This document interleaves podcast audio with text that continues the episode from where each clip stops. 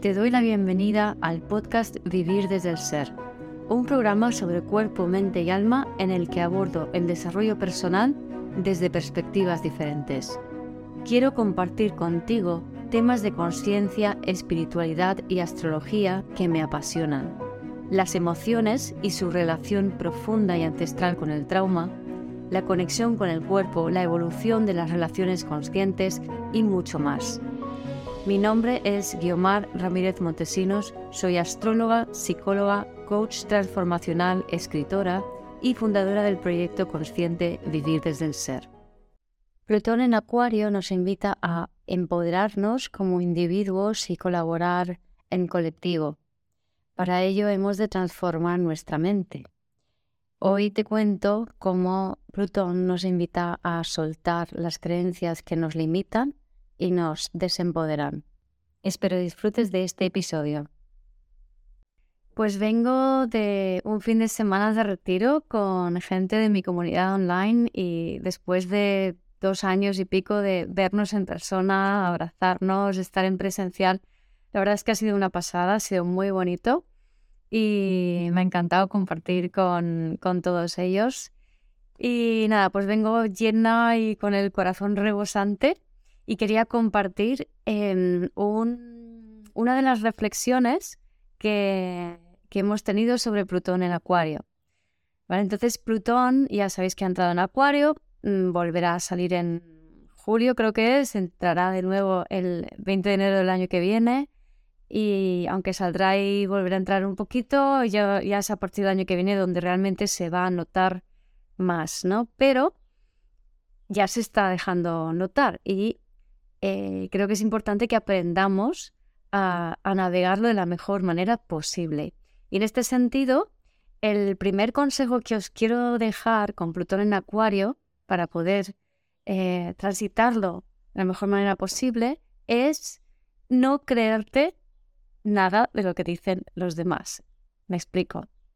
No se trata de ser un conspiranoico, no se trata de, de, ser un de ser un incrédulo tampoco, ¿no? Sino se trata de cuando escuchas cosas, cuando piensas algo, muchas veces eh, decimos y pensamos cosas muy por inercia y muy repitiendo lo que han dicho otros, ¿no?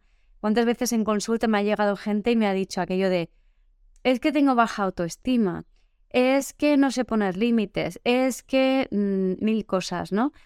Y luego yo les pregunto, ¿no? Pero ¿qué significa eso para ti? ¿Por qué tú crees que eso es así? ¿Desde cuándo crees que esto es eso es así para ti? ¿No? Entonces, cuando empiezas a tirar del hilo, te das cuenta de que eh, la persona simplemente ha acogido unas etiquetas, unas creencias, unas formas de pensar que son de las personas que le rodean, eh, que son de influencers, que son culturales, etcétera, etcétera, pero no han procesado en sí mismo esa información. Y Plutón en Acuario nos pide empoderarnos individualmente, porque hay que integrar la polaridad Leo-Acuario, que sería Leo, con tu propia soberanía, Leo, empoderar tu mente, empoderar tus pensamientos.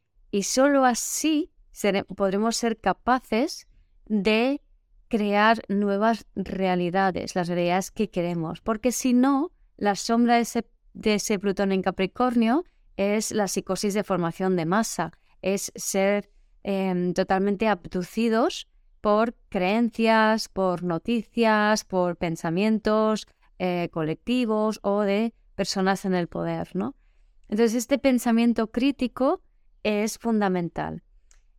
Dicho esto, la, conspiranoia, que aparentemente es un eh, pensamiento crítico que, se, que uno se plantea la realidad de las cosas, en verdad es, no es un pensamiento crítico porque está siguiendo el pensamiento de otras personas.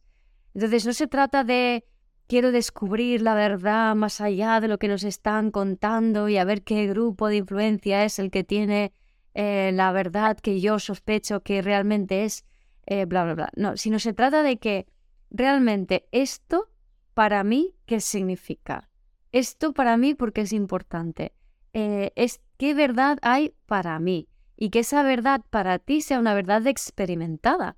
Porque cuando nos vamos a, teorías conspiranoicas, colectivas, normalmente tú no has experimentado nada de eso, solamente lo has leído, lo has escuchado, lo, lo, has visto por ahí, te lo han contado, pero no has tenido una experiencia directa con aquello que se comenta. Entonces, si no has tenido una experiencia directa con aquello que se comenta, escúchalo, tenlo en cuenta, lo pones en una cajita de cosas que son probables o posibles, pero no lo hagas tuyo.